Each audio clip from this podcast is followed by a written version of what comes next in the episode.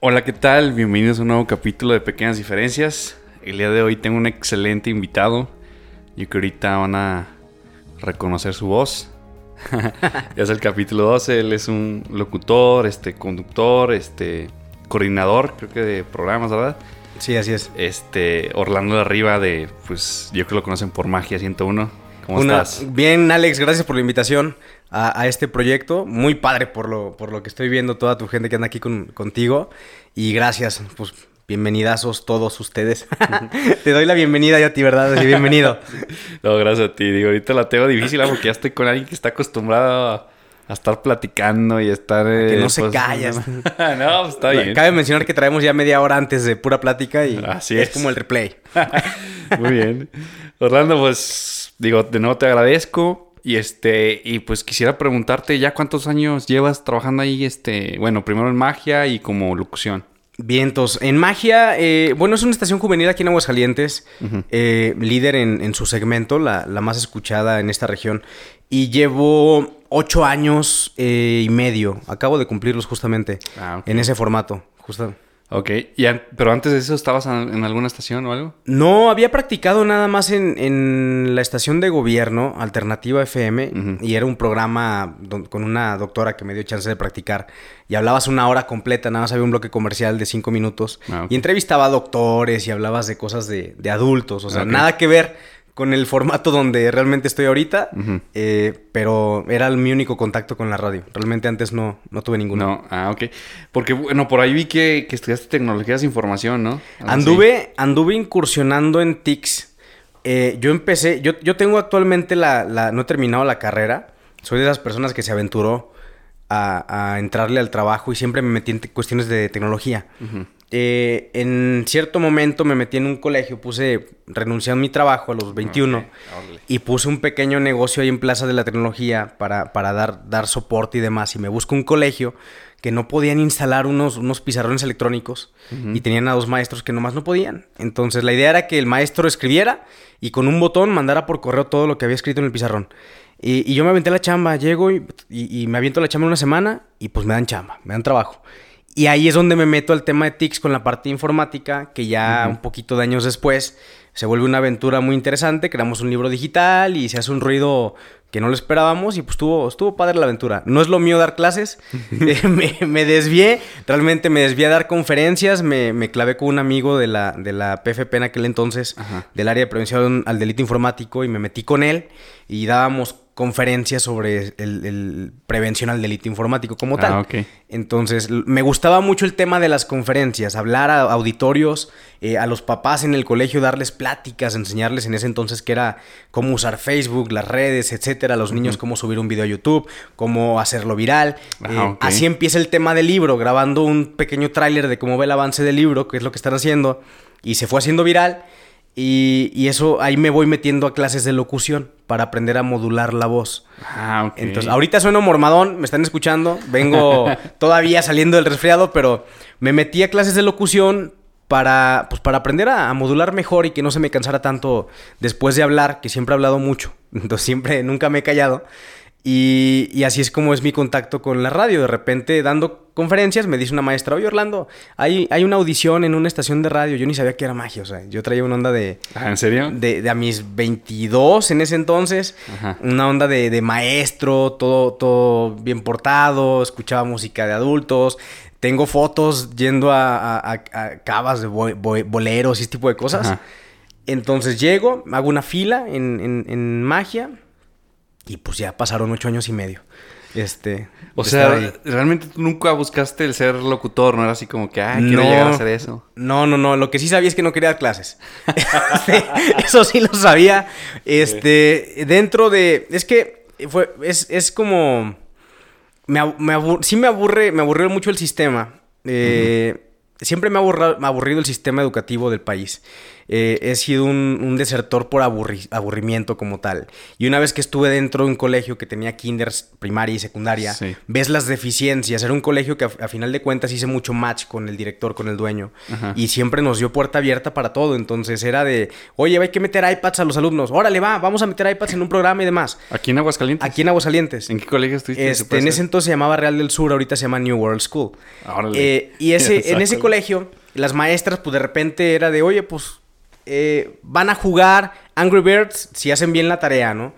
y, una de las cosas que me, ha molestado mucho en, o, que sigue pasando es que si se va la luz, no pasa nada con la educación, ¿sabes? Eh, antes proyectabas una diapositiva en el salón y, ahí estaba el contenido. Luego meten pantallas y la diapositiva ya no la proyectan. Ya la ponen en un VHS y está pasándose en diapositivas ahí mismo. Y ahora llegaron las iPads y, y siguen pasando diapositivas. En el iPad, este, realmente no ha habido como una innovación. Y, ahí este Juan Manuel, que, es un gran amigo, el dueño del colegio, eh, hicimos mucho match, empezamos a ir a congresos, a capacitarnos, a ver qué, hacer. Y de repente empezamos a armar esta onda, sale iBooks Author en ese entonces de Apple. Y, y lo empezamos a usar la aplicación al mes de haber visto la, creación de la aplicación que la presentó a través de un sistema para colegios, la presentan en Punta Cana, regresamos a Aguas y, la, implementamos, la metemos. Y, de repente no nos damos cuenta y llegan reporteros de Televisa al colegio. Oigan, están haciendo un libro. Es el primer libro digital de Aguascalientes. Y del país llega Leonardo Kurchenko de México, ah, llegan del Universal. Entonces se hace un ruido bastante interesante y ahí es cuando Apple nos manda 20 MacBook Pro, nos mandan iPads prestadas. Órale. Y el, y el libro empieza a tomar una forma muy padre, muy divertida, porque se rompe el modelo educativo ese entonces, los niños dejan de ir en un horario, armamos equipos, los de fotos se van a Calvillo, se van a San José de Gracia, se van a, tomar fotografías, los de matemáticas y demás ven cómo adaptar la, materia con la maestra para el tema estadístico de población, de economía y demás, y empiezan a crear contenidos, fue una parte muy interesante. Entonces yo encantado de la vida porque yo no estaba dando clases de Excel, o sea, yo no estaba frente al pizarrón diciendo, este botón sirve para tal. O sea, ya estabas coordinando un proyecto. Entonces, eso es lo padre, cuando ves a todas las materias realmente integradas en, una sola, en un solo objetivo. Entonces, ya de ahí a la par estaba dando conferencias y dije, ¿sabes qué? Yo ya no quiero más esto. O sea, hasta aquí llega este proyecto, ya no quiero más como tal eh, este tema. Y se presenta lo de radio. En un domingo voy, presento mi disquito, mi demo, me grabo. ¿Qué grabaste, sabes? Este, jugando a ser locutor, literalmente tengo el demo ahí guardado, entonces le metí unas fotos, juego a ser locutor y, lo llevo, me formo. Había una fila de personas, da, aquí en el centro da vuelta hacia un oxo y demás, y ahí estuve un buen rato, como 40 minutos formado, hasta que me toca en la tarde. Ya estaba mi jefe actual, Gabriel, estaba muy cansado. Pero, perdón, pero ahí te avisó una, una, maestra. Una maestra que estaban haciendo, ¿qué eran audiciones o qué eran? Este, no, una maestra, una compañera, ya en la hora Godín, donde no haces nada, ya de repente la, tu compañera del trabajo dice, oye, eh, lleva tu demo, o sea, a mí me lates como para que estés en, en, magia. Y luego me comenta otro amigo y me comenta otra persona más. Y yo dije, pues va, voy a escuchar a ver qué es, ¿no? A mí me gustaba magia, la escuchaba. Para mí era la estación de los domingos porque estaba el, el 84 con Ryan Seacrest. Era una estación que tenía un programa en inglés los domingos. Y era para mí el, el que escuchaba nada más. Y ya así empezó la aventura de la radio. En ese entonces, con el, tema del libro, nos hace dar una conferencia para Apple Education en México, en Santa Fe. Y está muy padre porque en las fotos me veo bien, bien, bien morrillo con 200 directores hablándoles de cómo usar el iPad y, yo con mis temores de, yo no tengo la carrera terminada, o sea, y estoy hablando de, qué voy a hacer, ¿sabes? Entonces, pues era más que como ser un vendedor de iPads a nivel Saiyajin. O sea, así lo veía yo a nivel Saiyajin. Entonces, en ese entonces mi jefe, eh, Juan Manuel del colegio, me dice, mira, me hablan de radio, me dicen, oye, queremos verte mañana a las 10 de la mañana para que vengas a Aguascalientes. Y me dice una frase muy buena que me gustó mucho. Le dije, es que es tocar piedra allá en México y quedarme allá para empezar a buscar lo que quiero. Otro horizonte. Me gusta muchísimo la Ciudad de México. De hecho, nací allá, pero larga historia que nunca viví allá este, alérgico al clima y demás. Crecí en Sinaloa en otra parte y a los 15 reboté calientes. Órale. Cierro paréntesis. Entonces estamos allá en, en, y me dice este Juan Manuel, me dice, fíjate, tú puedes regresar a Aguascalientes y tú decides si regresar a ser el rey de un pequeño reino o buscar ser el peón de un gran reino. Este, esa frase me la traigo desde hace años. Y ya regreso con él, sigue en la chamba y fue muy versátil y empiezo el tema de la radio. Y estuve, quedamos 10 personas seleccionadas, luego quedan 5, luego quedamos 3 y ya, ya pasaron ocho años y medio. Y ahí ando. Wow. ahí andamos echando reggaetón, porque es juvenil. andamos echando cultura reggaetonera. Oye, eh, pero entonces, digo, porque tienes muy buena voz. O sea, se te escucha, o sea, tienes voz de, locutor y voz muy especial. Se, forma, tiene, la voz una memoria. Es el que va al gimnasio, pues el músculo se le hace de, vas al gimnasio, ¿no? El nadador, el cuerpo de nadador. Este, la voz, tras estarle educando, tras estar practicando, eh, vas, va agarrando memoria y se te modula. Entonces, es como el cantante. Inconscientemente no puedes aventarte un palomazo en el bar con tus cuates sin sonar a cantante. Tú lo sabes muy bien. Entonces, de repente dices, suenas a voz de cantante. Entonces, es, es la memoria de la voz justamente y es un mundo muy padre. El manejo de la voz es una manera muy pura de, de, transmitir lo que traes por dentro. Y actualmente, pues lo que más importa es eh, una, una, voz que esté conectada con un cerebro y que puedas comunicar algo, ¿no? Sí. Entonces, anteriormente sí era de la voz impostada y dos con tres minutos. Ese tipo de cosas era lo que más importaba. Entonces, hoy en día sí, las redes sociales, YouTube, por ejemplo, cuando sale el auge de los youtubers, eh, es un contenido más natural, más fresco, más cercano. Sí, como que era gente que nomás se ponía a grabar y a ver qué salía haciendo. Se rompe el molde. Ellos, ellos mismos, ¿no? Exactamente. Así mero. Eh, entonces, eh, o sea, ya conforme ha pasado, si has estado como. No, has estado como, o sea, estudiando, practicando lo de la voz y todo eso. Sí, el estudio nunca ha parado. Hay muchas maneras de estudiar. Una es la, la, que te indique el camino, que es la curricular, el te sientas, vas a clases y, terminas una carrera y, y le das por ahí. Y la otra, eh, no te gusta el modelo y sales curso A, curso B, curso C, diplomado B, diplomado C, campamento tal. Nunca paras de estudiar en ninguna parte. Eh, realmente hay que romper ese moldecito que tenemos en México de que si no tienes una carrera, te casas ya y vas por una casa de Infonavit por 40, 50 años. Que no está mal, es de otras generaciones, no está mal. Pero no tiene por qué ser así, ¿sabes? Eh, hay cosas más importantes, hay herramientas. Realmente muchas empresas hoy en día cuando contratan, ya tu currículum no, no, no importa, o sea, es qué sabes hacer y cómo lo sabes hacer. Cuando llego, claro, hay carreras que importan, o sea, no vas a ser cirujano aprendiendo en YouTube, no vas a ser doctor por esa parte, o sea, hay carreras que realmente tienes que aprenderlas, pero las herramientas de la vida es como nunca paras de estudiar, búscale, ¿me explico? Sí. Eh, ahorita que comentas eso, estaba escuchando un podcast hecho tuyo que tienes, que está muy padre, la verdad. Que ya ahorita me dijiste que ya lo vas a Ya lo voy a retomar. Ya le puse pausa un rato por, por hacerte todo y a la vez te quedas haciendo nada, pero ya hablamos de eso y, y ahí, es un tema muy importante que ya, ya regresaré con, y hay un episodio, creo que es el número dos, que hablabas del éxito. Que me encantó, la neta, se, me lo aventé todo y está padrísimo todo lo que dices. Y... te acuerdas del episodio? Sí, es el 2, efectivamente. Sí, es el 2. Y este, y, y este, y ahorita lo que comentas, nos enseñan desde niños de que tienes que, desde salir de tu, o sea, terminar tu prepa, haz una carrera, cásate, saca una casa de Infonavit, eh, haz buen haz buen este, historial crediticio, para que te preste el, banco, saques una casa, ¿no? Y lamentablemente, digo, somos una ciudad muy pequeña aquí en Aguascalientes. bueno, tú dices que ya hasta los 15 años, yo imagino que ya, pues ya, ya conoces cómo somos los hidrocálidos. Ya me considero aquí. Me veo, me, a lo mejor no lo aparento, pero tengo mis años. Tengo, tengo mi edad, que es secreto. Yo soy un chavo adolescente en, mi estación, pero ya tengo mis años. bueno, y está bien padre lo que decías, porque dices que el éxito es el camino y que realmente la palabra éxito no existe. El éxito es personal. Exactamente. Es muy personal. Tu éxito puede ser tener digo, cuando eres adolescente es tu primer computadora, tu primer micrófono, tu primer guitarra, tu algo. Es personal. Y cuando creces sigue siendo igual. Sí. Cuando te metes al éxito colectivo es muy, muy, muy pesado. Es, estresante. Tenemos, tenemos esa. Dice León Larreguino que vivimos en. Queremos libertad en un mundo material, ¿no? Ajá muchas veces como que estamos viendo el, ah, es que él tiene dinero, ¿no? Él es exitoso, él Sobre es famoso. todo va de la mano el dinero siempre. Y realmente no, y, la otra vez yo platicaba, conozco gente que estuvo mucho tiempo así como de misiones y mi mamá trabajó en el, en el tutelar de menores dando catecismo. Ajá. Entonces yo conozco chavos eh, que pues, tuvieron una vida muy fea, o sea, que ni se imaginan. Este, y ahorita muchos de ellos ya haciendo su carrera. Entonces para mí eso es ser súper exitoso, o sea dentro de su vida es o sea, sobrepasar un nivel muy difícil. O sea, de estar en la cárcel, hacer una carrera, tener un trabajo, ya sobrepasaste todo eso, ¿no? Claro. No necesariamente hay que voltear a ver el- la persona que tiene dos millones de seguidores. O sea, posiblemente tienes al lado de ti una persona muy exitosa y ni siquiera te das cuenta. Y tiene 500 seguidores. Exactamente. Esa es la realidad. Es, es, es depende de qué es lo que buscas. El tema colectivo es, es estresante. Si va de la mano el dinero, va de la mano las, las marcas, los coches y demás. Claro que se vale después que tengas tus gustos, ¿no? Sí. Pero, pero sí, cada quien tiene un camino y tiene una batalla. Cada quien batalla de muchas maneras. En- Sí. eh, ahora que está el tema de política, pues veíamos cómo está el, el tren con este cuate de Monterrey, Samuel. De, Ah, su Samuel. batalla era Sí. llegar a los 12 hoyos para que su papá, del golf, para que su papá le diera, ¿no? Su, su lana. Sí. Pero cada quien tiene lo suyo y sí, el éxito efectivamente creo que es algo...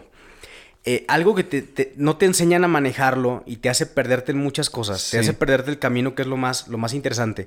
Cuando vas a veces en carretera y llevas tu propio coche, pones atención a que te gusta la música, te gusta el recorrido, que si llueve se pone romántico. Eh, pero a veces pensar tanto en el destino te hace no, no poner atención en ciertos detalles que van pasando en el día a día. Sí. Entonces, y aparte, el, el vivir en un sistema económico, como lo hacemos a nivel global, trabajas todos los días, ocho horas al día, y el fin de semana ya festejas y te pones una buena como las que le molestan a, Na- a- a Naya, ¿no? Llega el fin de semana y te compras tus chelas y cámara, este, pero ¿qué haces cinco días de la semana? Nada que te guste. ¿Cuál es tu momento? En algún momento escuchaba a una de directora de Lego, si mal no recuerdo, en un podcast, que decía es que mi momento lo encuentro a las 5 de la mañana, porque le preguntaban, ¿cómo diriges una empresa tan grande? ¿Cómo llevas a los niños a la escuela y no faltas a ningún festival? Dice, es que mi momento lo encuentro a las 5, mi momento es estar, hacer yoga o leer un libro o algo, es encuentra tu momento todos los días para que puedas como tal dar ese plus, ¿no? Sí, claro. Y saber cuál va a ser tu éxito. O sea, esa es la realidad. ¿Tú de, o sea, tú de adolescente te imaginabas ser locutor o algo? No, no, no, tengo, tengo una historia muy buena. De hecho, otro, otro, otro, otro, otro podcast que me gustaría hacer en algún momento y que lo he venido maquilando es como el Recha del Salón. Este, así se llamaría, o sea, es el Recha del Salón. Eh, tengo la clásica historia del clásico gordito, eh, buleado. Eh, tuve unas partes muy importantes, ya, ya de grande. Ya de grande, donde mi, mi- uno de mis mayores bullies, que, que le mando un abrazo, ahora vende hamburguesas de grande en la prepa. Hablamos, o sea, fue el tema de, oye, pues llegas a reconciliarte con la gente. De niños hablaste somos- con tu buleador. Sí, sí, sí, o sea, me tocó una... Me tocaron aventuras muy divertidas. Crecí en Sinaloa. Este, aquí a Aguascalientes llegué con el acento sinaloense y da, y hablas y gritas y todo y te dicen, este, ¿Y se te te, quitó, causa eh? mucha, sí, la, la locución te, te neutraliza mucho la voz. Y cuando aprendes eh, a, a grabar ciertas cosas, tienes que aprender también a neutralizar el acento, que es lo más importante. Eh, más en México, que es un lugar tan colorido en cuanto a acentos. Tú sabes, identificas a quién es del, de- de- del norte, que el norte va mucho más allá de Monterrey. Este, quién dice, es que habla como Chihuahua, ¿Eh? o, o etcétera, ¿no? De muchas formas. Aquí mismo en Aguascalientes. Hablan como los del norte de Aguascalientes, hablan los de Jesús María, tienen otro acento, los de Calvillo tienen otro acento, y dices, oye, es, es riquísimo el acento de un mexicano, porque es folclórico como su color, como el color de la vida mexicana. Pero, pero sí, es la clásica historia, regresando al tema del, del buleado, no hablaba mucho, este, nunca me imaginé ni de broma ser, ser locutor, de hecho me enojaba y tartamudeaba. Parte de las cosas que trabajé en clases de locución fue evitar el tartamudear cuando me ponía nervioso o algo así, entonces no, no lo imaginaba. Curiosamente, cuando estaba en el tema de quedarme en México o tomar la opción en radio, me encontré con un, un cassette de 8 milímetros, que ahí lo tengo todavía, y estaba jugando, tenía yo como unos 12 años, me veo en la imagen más o menos, 11 años yo creo, estaba en secundaria, y estoy jugando en PowerPoint. Tengo unos lentes, tengo una gorra, unos audífonos y en PowerPoint una presentación que hice al aire. Y estoy jugando a presentar a Blink-182 con Ah. I, I Miss You. Estoy jugando a ser locutor. Pero ese recuerdo estaba totalmente ausente, ¿sabes? Sí. Entonces, cuando estoy viendo, regreso, no sé qué hacer con mi vida, no sé qué seguir, porque tienes crisis, o sea, está la crisis de la adolescencia, está la crisis de los 20, luego la crisis de los 30, ya medio ventilé mi edad, este, pero, pero ahí te vas dando cuenta, ahí, ahí me di cuenta de, de dije, oye, tengo esta disyuntiva, este, y no recordaba esa parte, y pues voy al, al micrófono, o sea, voy a comunicar. Y he encontrado en la radio algo que no vivo de la radio, como lo hablábamos antes de esto, o podría decir económicamente hablando, porque vivo de emociones. La radio es un conjunto de emociones. La radio es el medio más democrático que hay en- actualmente. No, no ocupas dinero para, para escuchar algo más que el radio más sencillito del mundo y sintonizas y llega a todas partes. Entonces, sí es algo muy, muy padre que he encontrado ahí mismo y pues dije, de aquí soy, o sea, aquí conecté. Entonces, me decías que hablaste con tu buleador. Hablé con mi buleador, sí. ¿Pero fue así de coincidencia o fue de que nadie quiere hablar con él? No, pues después es, es muy raro, o sea, podrás Nunca, nunca por temas de, de, míos, en temas de que no me gustaba verme en, en, en, foto y demás, nunca he manejado mis redes. este, pero la radio te das cuenta que tiene un peso, realmente. Sí. Tiene, vas agarrando fama, vas agarrando nombre y de repente llegas y, hola, me llamo tal, fulento tal. Ah, como sí, como el de la radio. Sí, soy yo. Ah, no manches. O sea, es como, sí, sí ocasionas y vas agarrando como cierto peso que te cuesta a veces como entenderlo, porque la radio es intangible, ¿sabes? Sí. No es algo que veas como eres famoso en Instagram, tienes seguidores, tienes miles de seguidores. En Facebook, en YouTube, miles de reproducciones. No, no mides los números de la radio. Entonces, mucha gente se te acerca. a amigos, eh, la chica que te gustaba cuando estabas este joven, ya ahora sí ya te. ¡Ay, qué buena onda! Siempre me gustaste, ¿no? La clásica historia que te avientan. sí, sí Simón. Entonces, en una de esas, eh, en un bar me encontré a, esta persona y, él me abordó. Pero allá en, en, Sinaloa. Aquí en Aguascalientes. aquí, en Aguas. aquí en Aguascalientes terminé la secundaria, continué con la preparatoria, este, me metí un ratillo a, temas de la carrera de, Derecho. Este, y mi bully de la, de la prepa me lo encuentro ya de grande en un bar, él era mesero en ese, en ese bar. Y este, no, pues llegamos, llegué a ese bar, me gustaba mucho, una, dos, tres veces. Y este, en una ocasión me dice, oye, este, pues quiero hablar contigo, o sea, perdón.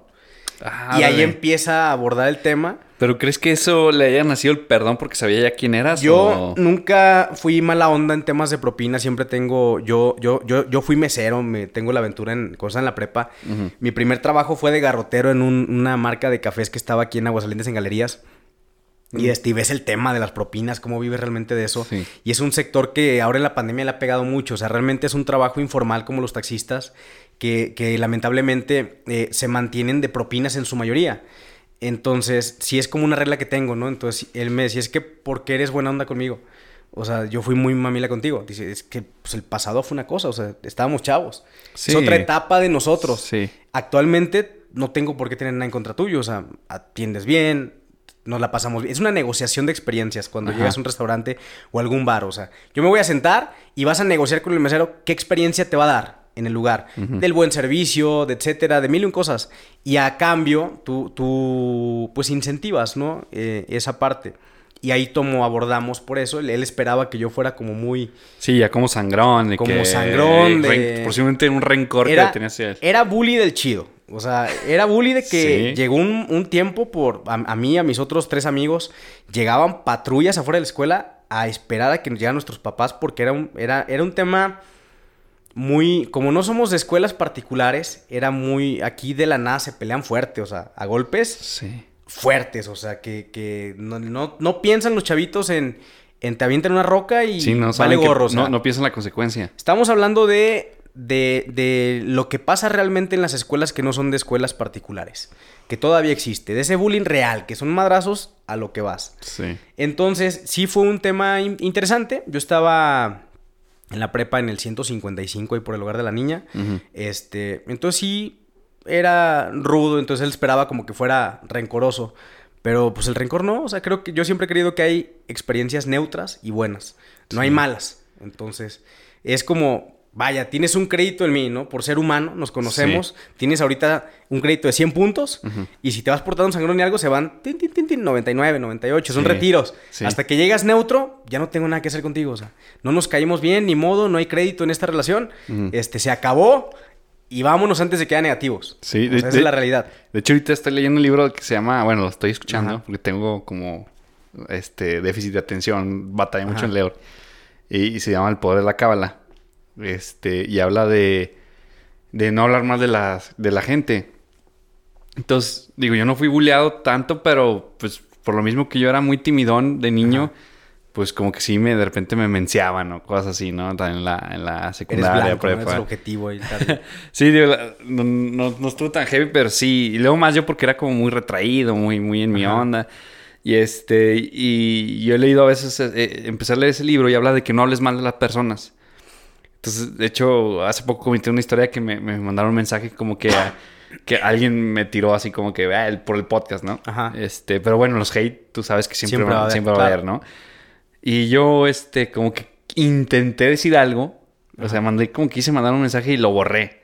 Dije, no, la neta, ¿para qué? ¿Para o sea, qué? ya, ya como que eso siento como lo que tú dices, como que te va bajando puntos. Entonces, le- el chiste es como que pues, tú estar estable, o sea, sano, no, no estar men- como que aventando mal la energía a las demás personas, ni, ni tú, pues siento que absorbes también mucho. Sí, te tú lo solo. quedas. Sí, claro. yo, yo creo mucho en el tema energético, o sea, creo en Ajá. el tema de energía. Este. Y es un proceso, claro. En su momento la riegas y en su momento hablas a la gente, en su momento. Es un proceso llegar a- a- al decir, pues no me pegas, ¿no? O sea, no tengo nada que decirte. O sea, sigue tu camino. Salvo, hay relaciones que la verdad dices, vale la pena, voy a intentar a ver si logramos llegar a una tregua y, y vamos para adelante, ¿no? Sí. Y ahí hablas. Pero, pero sí, o sea, el tema de la energía sí es muy importante y fluye hasta en los negocios. Sí, claro. Entonces tú ves grandes empresarios, eh, grandes hoteles, grandes cadenas que de repente te das cuenta tras un documental que la fuente que está en la entrada de cada lugar es su centro energético porque así fue creado y así le, di- le dijo alguien Ujú. que eso agarra la energía del lugar de los clientes y te libera. Eh. Entonces, la energía, eh, podremos no creer en muchas cosas, pero va muy de la mano con todo emprendimiento. Siempre Sí. hay, que, hay que pensar en, en- Está muy choteada la idea de que, de que somos, estamos en conexión con el universo y somos energía de universo, ¿no? Somos restos de estrellas, que en realidad sí, o sea, en teoría elementos que tenemos en la sangre Sí. sí, fueron creados de, de residuos de estrellas, pero es un misticismo diferente que no me voy a meter ahorita. Este, pero, pero sí es importante nivelarlo siempre, o sea. Sí, claro. Entonces el estrés, de repente andas muy tensionado, cargas cosas que no tienes que cargar y cuando te aprendes a liberar energéticamente, fluyen muchas más cosas. Sí, Piensas claro. diferente en ti. Oye, y bueno, ahorita todo lo que platicas, ¿no te afectó en un principio? Por ejemplo, bueno, me hablabas de, de que de repente al hablar como que tartamudeabas, ¿no crees que venga todo eso de ahí por ahí o algo? Pues podría ser, sí, sí, sí, porque de la timidez, cada quien agarra tics diferentes. Ajá. Entonces, un, un- de niños agarras ciertos ademanes que te hacen como, como que te respaldan ante ciertas Sí. agresiones o situaciones de nervios. Hay quien puede tocarse las manos, hay quien puede morder un lápiz, hay quien puede mover el ojo. Este, Eh. Agarras muchas cosas que no precisamente te tienen que ver con algún daño en tu cuerpo. A veces Sí. sí, hay al- algo que, que está ocasionado por temas que tú no vas a controlar. Sí, claro. Este, hay, pero hay- sí. hay una película, ¿no has visto? Que se llama Me Encuentro Conmigo, de Bruce Willis. allá Probablemente de los sí, 90s, viéndola. Probablemente sí la he visto. Que es un niño gordito, que bueno, es Bruce Willis ya acá, Ajá. de hecho se dedica a la representación de artistas y todo eso, relaciones públicas, ya súper exitoso. Ajá. Y, y de repente aparece un niño en su, en su casa, pero ese niño era él. Ya, que es una regresión de tiempos, ¿no? Sí, ya, sí. ya me acordé, sí, sí, sí. lo comentas, eso es que él, él como que odiaba a su niñez porque probablemente lo bulleaban y lo molestaban mucho porque era igual gordito. Y su papá creo que lo golpeaba y creo que un día que tuvo algo muy fuerte, este, creo que le gritó y él, bueno, de grande él tiene un tic Ajá. como con el ojo. Y este, y en ese, lo- lo en ese momento ahí. se da cuenta que ahí lo agarró. Está raro son los tics porque como que sí es cierto lo sí, que en comentas. algún momento de nervios lo vas a agarrar y no sabes ni dónde y lo arrastras toda tu vida. De Sí, hecho, claro. por eso el tema de los psicólogos creo que debería ser canasta básica, o sea, leche, pan, huevos, psicólogos para todos. No tienes que andar Sí. como, como mal para conocerlos, porque te ayudan justamente a encontrarte y a liberar la mente. O sea, la mente almacena información muchísimo. Dicen por ahí la ciencia que, que no, no llegamos ni al 10% del, del potencial de nuestra exacto. mente. Y, y- y nos la pasamos pensando en puras pendejadas, la verdad, con, con todo el perdón de la palabra. Este, y nos distraemos en muchas cosas.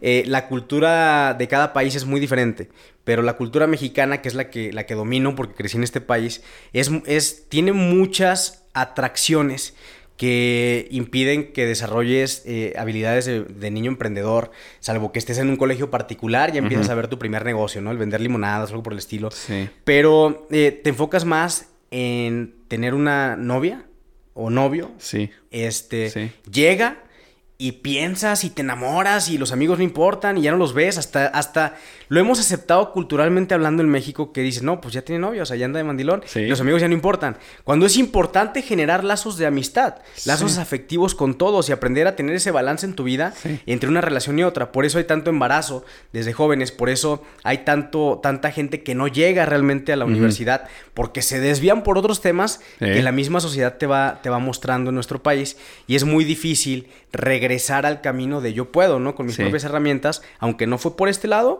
voy a irme por este otro, ¿no? Pero sin, sin irte por esa parte que te obligan socialmente hablando. Sí, que, perdón que te interrumpa, pero ahorita que hablabas de eso, ¿crees que tenga que ver también el nivel social que tiene cada uno con, con el tema de este de embarazos y todo eso? Eh, sí y no. O sea, sí y no. Lo ves en todo. O sea, el, tema de el nivel socioeconómico de cada persona, sí, obviamente, sí va, sí va de la mano. O sea, de, es, no todos tienen lana para, para cuidarse y aprender a cuidarse. Sí. Y, va de la mano por el tema educativo. Hay un rezago muy importante en, tema, en, el tema educativo. Una, una niña, por ejemplo, eh, de bajos recursos, es más probable que su familia esté mucho más apegado al tema religioso. El tema religioso eh, va muy enfocado a no hablar de, la sexualidad, a no hablar del sexo de la niña. Eh, y del niño también. Entonces, ese tema se convierte en un tabú, mientras que entre más lana tengas, por así mencionarlo, eh, eh, te conviertes un poquito más frío y es más fácil que te digan, está el preservativo, está esto, pasa el otro, pasa aquello, y te abre un poquito más la mente, entonces, y, está a su vez, eh, si bien está la parte religiosa que está en todo el país, no es tan dominante, ¿sabes? Entonces sí va de la mano, creo que sí, sí tiene mucho que ver el nivel socioeconómico que tenga la gente, este, con este, esta parte de tanto embarazo, de tanto matrimonio joven, de tanto desertor también, incluso de carreras. Lamentablemente somos un país y Aguascalientes está muy marcado la línea entre quién tiene lana y quién no. O sea, es muy marcado. Sí, es, muy marcado. Es, un espejo. Y en todo el país tú te das cuenta de un funcionamiento bien y, y enfrente el contraste. Sí. Entonces, y acá, o sea, cuando andas, por ejemplo, en campañas, que trabajas en temas de política, es increíble ver cómo tocas puertas sale la gente y, sale una persona y salen cinco, seis, siete niños. Sí. O sea, muchísimos. O sea, son, son colonias, por eso ves a tanto político en campaña rodeado de niños, porque en realidad salen por todas partes. ¿Cómo le hacen? No lo sé. O sea, bien dicen, siempre hay para todo. O sea, nunca vas a tener lana para tener un hijo, ¿no? Bien dicen las mamás, siempre va a haber. Sí, no sé cómo Pero se lo toman muy en serio. Sí. O sea, es como... Eh, de hecho, está bien raro porque aquí en Aguascalientes somos de los primeros lugares en suicidios en madres solteras y en, bueno, y en divorcios. Y fíjate que en el tema del suicidio, somos de los, de los más, de los primeros estados con mayor número de suicidios en jóvenes y la mayoría son hombres. Dicen que es Y la mayoría de, después del embudo, la mayoría de ellos, problema económico por trabajo y problemas de amor. Dicen que es por el agua. ¿No has escuchado esa teoría? No. Dicen por que, el, agua este... Sí, que supuestamente el agua tiene como un químico que nos da depresión aquí en Aguascalientes. Inventes. Dicen. O sea, yo esa teoría. Pero. Órale, ¿qué estás tomando? ¿Qué, ¿Qué, no estamos tomando lo mismo? Sí, sí. no, pero Eso, es, eso, es, lo que escuché. Es una teoría que hay. Porque sí está muy cañón. Pues la cultura. Porque Aguascalientes es una ciudad tranquila dentro de lo que pero, cabe. Pero, pero en la misma cultura de Aguascalientes está la depresión.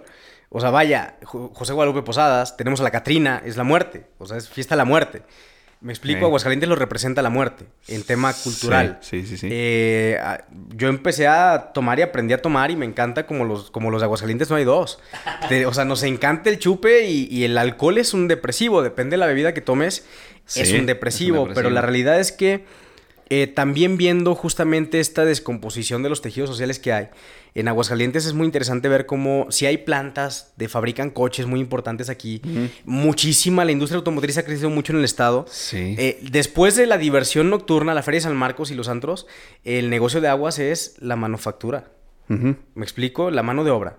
Y eso genera unos anillos de pobreza muy grandes. Eh, es la realidad. gente que trabaja de noche, gente que trabaja 12 horas, gente que no descansa bien. Eh, y ese es su estilo de vida. Y tanto el sueño va afectando, como el entorno, como tanto crédito sin control. Aguascalientes es muy fácil adquirir un crédito, endeudarte y tener problemas. ¿Me explico? De endeudamiento. Eh, no le tengas miedo al buro de crédito. Para empezar, todos estamos ahí. Este es un, un banco que registra tu estatus de cómo vas. Sí, que mucha gente piensa que Ay, estoy en buró y ya es porque estoy mal, pero no, sí, todo el mundo no, y si estás mal lo puedes recuperar. Yo también estuve de que te decían que no, no y no, y también, ¿eh? O sea, de mi primera tarjeta de crédito me la dieron siendo, estando en la prepa, te apenas cumplí 18. Ah, voy a un centro comercial, me ofrece una tienda departamental tarjeta, yo ni sabía usarla, y, de este, y, y justamente la ausencia de conocimiento financiero que nadie te explica, te mete en problemas. Pero ¿a qué voy con esto? También llevas a la depresión porque es una presión social muy fuerte. No te alcanza para el teléfono, el teléfono de moda. Los teléfonos cuestan para el nivel de México. O sea, compramos las cosas a precio de, país de primer mundo. Un disco de música. En aquel entonces, cuando comprabas discos, pues sí, te cuesta 20 dólares en Estados Unidos, cuando estaba el dólar a 10, y en México 200, sí. sí. Y acá 400. Te cuesta este, actualmente eh, mil dólares un teléfono. Sí, pero acá cuesta lo mismo, pero en pesos. Sí. 30 mil, 25 mil en adelante.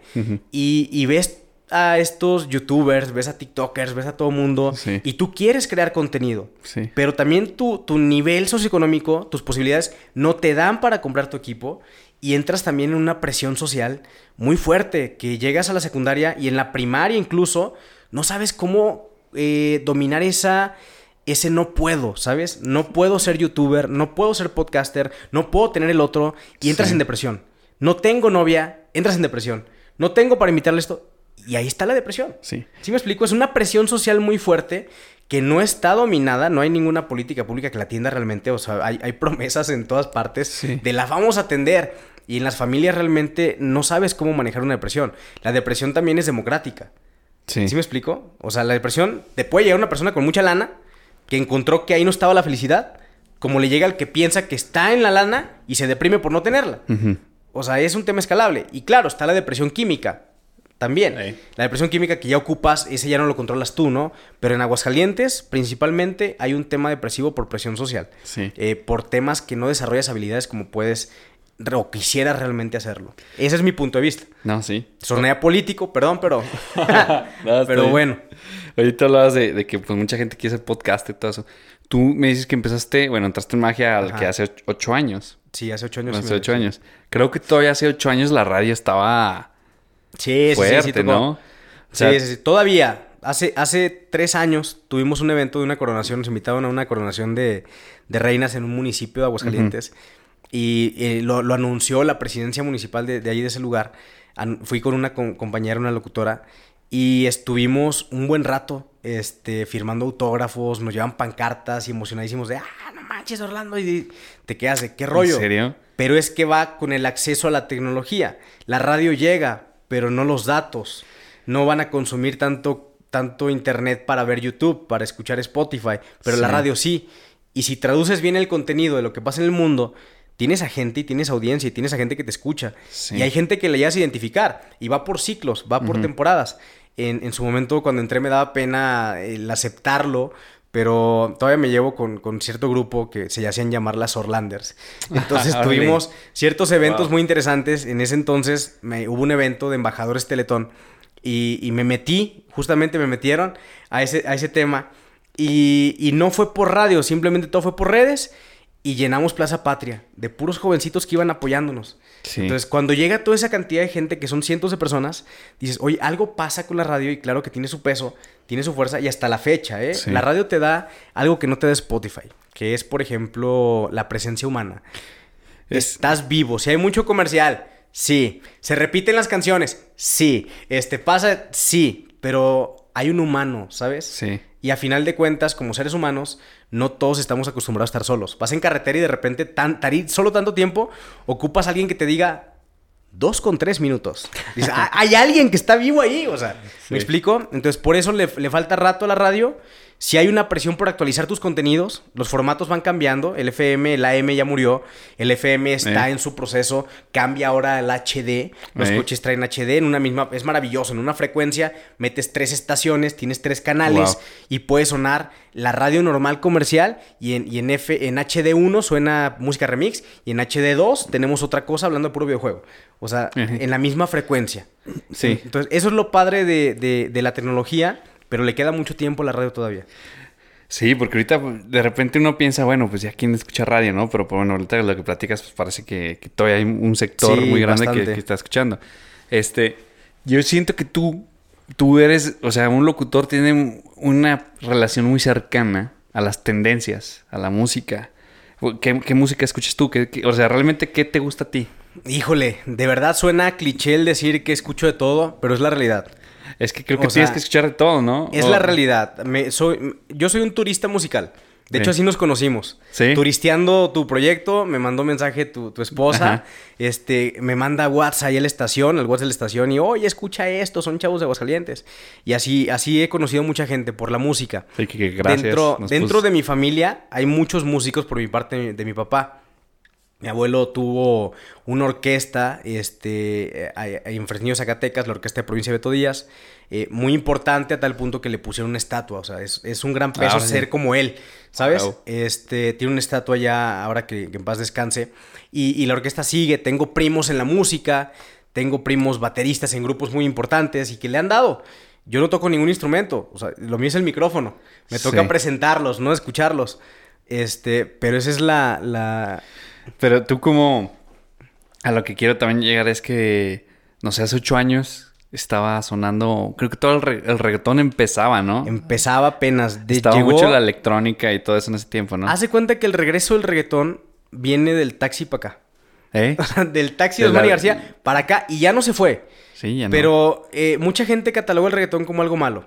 Tienes que entender la industria de la música. Sí. Eh, la música es cultura. Y la tendencia es parte de culturas. La tendencia marca generaciones. ¿Cómo se marca una tendencia? Yo, yo por ejemplo, bueno, yo ya también estoy en mis 30. Ajá. y este... Sin revelar edades. eh, este, yo en mi adolescencia, Ajá. yo, a mí me tocó el punk, el new metal, el emo. Sobre todo el emo me Claro. tocó Panda, Panda y y todo todo. eso. Y yo me acuerdo que en ese momento la radio sonaba My Chemical Romance, sonaba... Sonaba Panda, sonaba... Pues también estaba mucho Ajá. Britpop, Coldplay, estaba acá el alternativo. O sea, el rock era como que wow. Claro. Era, eh, y la empezaba, moda. empezaba el viejo reggaetón. Y empezaba de eran los Yankee. inicios de Daddy Yankee, eran la de Salió el Sol, O ese sea, tipo de cosas. Sí, ¿en qué las- momento, en qué, cómo, cómo pasa eso? O sea, ¿cómo, ¿cómo cambia de repente un día a otro que una generación completa? Porque ahorita yo creo que los chavos que están en secundaria no escuchan nada de rock. Yo creo que escuchan reggaetón o trap. Salvo por, por los papás, realmente que, que les ponen a escuchar ese, ese tema, pero es, es que es, es cultura. Hoy en día Internet ha influido muchísimo. Eh, realmente en cuanto regresa el reggaetón, Sí. está el auge de las redes sociales, empieza a pegar Instagram, eh, luego viene TikTok, luego está YouTube, por ejemplo. El Internet da acceso a, lo- a las reproducciones y cuando los medios tradicionales se dan cuenta que quien pone reggaetón tiene millones de reproducciones por encima de la, la música, el- rock, por ejemplo, eh, gusta, pero no vende. Pues no, ¿Sí ya me no. explico? Hay- había una estación muy importante en la Ciudad de México eh, que se llamaba... Ay, se me fue, ahorita me voy a acordar. Pero tocaba puro rock, puro, Puro rock, rock, ¿y puro no rock, vendía? puro rock. Este, cuando la cierran hubo, hubo marcha en la Ciudad de México. Ah. eh, pero pues no era no podías comercializar esa estación. O sea, una estación tiene que dejarse vender. Sí. ¿Sí me explico? Sí, pues sí. Tiene, tiene que estar en tendencia. La tendencia la marca la gente. ¿Qué va sonando? Y la tendencia por lo regular son 40 canciones. En Pero- todas partes. Ajá. La que suena en el antro, en el, en el bar, etcétera, la que cantan. Y, y es tu canción favorita que no te quitas la mente. Ahorita está Camilo, todo el mundo trae a Camilo en, Sí, todo el mundo en- trae al- en mente. Y ya toca reggaetón. Eh, sí. Este, pero al reggaetón se fueron metiendo todo mundo. O sea, el latino que tiene tanta fuerza regresa con el reggaetón. Y empiezan con este movimiento, pero también se mete eh, eh, los cantantes, los de inglés y demás. Y cuando empieza a haber una mezcla de, de, de los poperos en el reggaetón, el reggaetón se hizo para todos.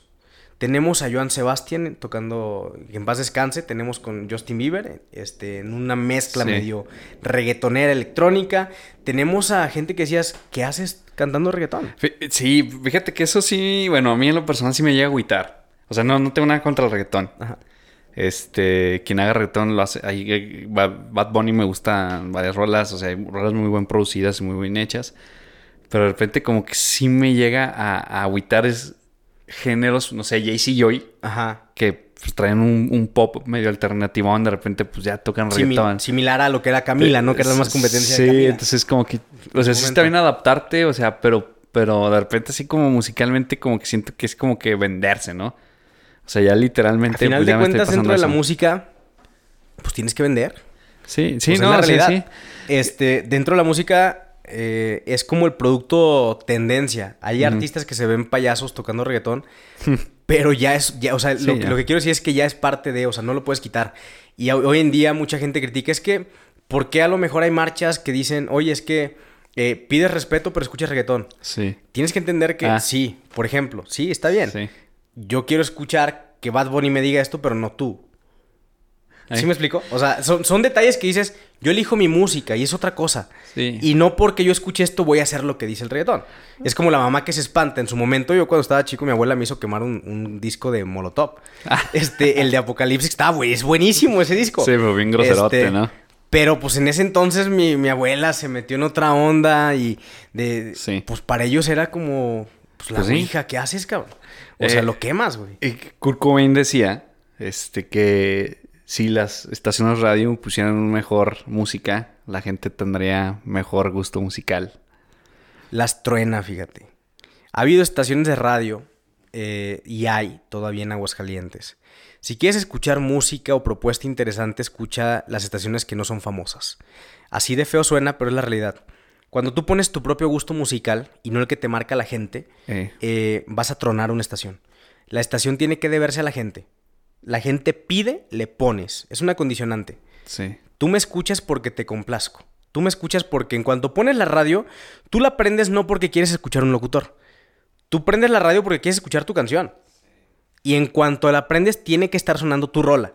Sí, De ahí sí. viene el tema de repetirlas. Depende de la ciudad, es la cantidad del abanico de programación. Aquí en Aguascalientes son trayectos de 20 minutos. En la Ciudad de México un locutor habla más tiempo, son trayectos de una, dos, tres horas. Sí, hay programas totalmente más especiales Pero si eso. pones, aquí en Aguascalientes hay estaciones que tocan rock alternativo. Sí, Y en la noche, muy buenos y los escuchas, pero... pero pues muy baja y hasta te emocionas, dice, oye, qué padre estación. No ponen ni comerciales. También no sientes que es porque una ciudad muy pequeña. Estamos en lugar de Monterrey, mis hermanos y yo que fuimos a grabar allá un demo, este iban un Uber. Hay una banda que se llama Primavera Club, que me gusta mucho allá en Monterrey, que es como sonó es- rock. Y, y la, la, la persona de la estación dijo, digo, no, la verdad no conozco las Ajá. estaciones de Monterrey, pero la estación de radio, me acuerdo que dijo, este, ah, lo- eh, Primavera Club va a estar este, en tal lugar, va a tocar todo, y se los dejo para que lo conozcan, ¡pum! Y órale. Y yo dije, yo ya los conocía. Dije, wow, ¿por qué no pasas en Aguascalientes? ¿Por qué no? Porque magia es de aquí. Claro. Sí, sí, sí. O sea, digo, ¿por qué de repente no sueltan canciones de gente? Digo, yo que soy músico, voy a escuchar así medio deprimente, pero no. De repente digo, ¿por qué no sueltan canciones de bandas de aquí? O sea, digo, gracias a ti sonamos en la radio una vez. Sí, es el, el- el atrevimiento también del locutor. eh, depende mucho de ellos, pero no también qué tanto te deja. O sea, el grupo donde estás hablando, el radiofónico, qué tanto te deja. Monterrey, por a, a- a sabiendas de toda la vida, es un brincolín musical a nivel país. O sea, Sí. pegas en Monterrey y vas a pegar en el resto del país. Sí. ¿Sí, me explico? Este, de hecho, de- de- de- dentro de mi familia, un cierto familiar tiene una canción que la pusieron en la radio de Monterrey hace años y a la fecha vive de regalías de la canción. O sea, pega ya y sigue siendo el mismo trampolín. ¿Qué canción Y es? tiene muchas, eh, en realidad. ¿Qué canción es? En realidad luego la digo. No, se llama en realidad. Ah, Es- esa es la rola. Sí. Este, pero eh, tiene muchas estaciones de radio también Monterrey. Tiene también el tema de HD. sí. Ya lo tiene Monterrey. Si mal no recuerdo, como tres o cuatro estaciones que ya brincas y ¡pum! te marca ya. el HD. Ah, ya, ya, lo, ya tiene disponible la frecuencia. Y es poner otras antenas. Dices, oye, Sí. le están invirtiendo, está dejando lana y está montando infraestructura para que deje esa parte. Sí. Aquí en Aguasalientes, en Radio Grupo, tiene ya por lo menos tres estaciones: Magia, 105 Digital. Y están metiendo, si mal no recuerdo, la poderosa en temas de radio HD. Y Ujú. es una inversión de, de- Sí. de que se hablen mucho, muchos ceros, cifras en dólares, para poner antenas que te den esa tecnología, ¿sabes? Sí, digo, a pesar de que todavía el internet está muy fuerte y una banda puede Ajá. pegar sin sonar la radio, todavía ponerte la De radio ya. te, te da un... Sí, ya, pero todavía creo que ponerte la radio te da un estatus muy grande. O sea, sonar da- en la radio todavía, todavía ahorita en pleno 2021 es... Justamente por lo que mencionaba de, de que la radio es democrática. Tú pegas en Spotify o en Internet y vas a llegar a una audien- audiencia, sí, a la mancha urbana. Pero la parte, toda la parte rural, que es la mayoría de la gente en todos los estados de la República, escuchan radio. Y ven Sí. televisión abierta. Sí. Y no están casados el domingo con la serie de Luis Miguel. Sí. O sea, es la realidad. Sí. Entonces, cuando pegas realmente y suenas constantemente en un medio tradicional, un medio tan democrático, tan bonito, tan abierto actualmente, Sí. te escucha ahora sí esa masa de gente que es la masa que te va a comprar y te va a llenar un boleto para irte a un concierto. Sí, ¿Sí me explico? Esa es la Sí, sí, realidad. sí. Porque a veces te pueden ver y puedes tener millones de reproducciones en internet, sí. pero no llenas un, un auditorio. Porque internet pulveriza lo- la audiencia. Es decir, yo puedo tener un millón de reproducciones en un video en internet, pero está pulverizado. Me ven a lo mejor de Perú, me ven de Chile, me ven tantos de acá, me ven 10 de Aguascalientes, 10 de Monterrey, 20 de la Ciudad de México y está pulverizado. Sí. Pero cuando realmente te piden y te piden y te piden y te piden a lo mejor, eh, oye, Laras, pum, suena, suena, suena en Aguascalientes y, y suena. Y llenas un auditorio a lo mejor de 500 personas. Sí. Porque está, esa es la segmentación de los medios. No te pulveriza tanto como internet. No, sí. De hecho, justamente que hablas ahorita de eso, le abrimos, te platicas que en el 2017 le abrimos a Morat. Ajá. Igual pues, sacamos un video, la neta funcionó ese video y te das cuenta cuando funciona cuando todo el mundo te empieza a hablar, ¿no? Te empiezan a hablar los bares, te empiezan a hablar las estaciones de radio, bla, bla, bla. Nos invitan a hablar, a abrir la Morat. Y nos hicieron como una mini gira de, de medios que estuvimos con Magia 101, estuvimos con la competencia, con EXA, este, es internet, puedo decir cualquier marca que yo quiera. Sí, claro.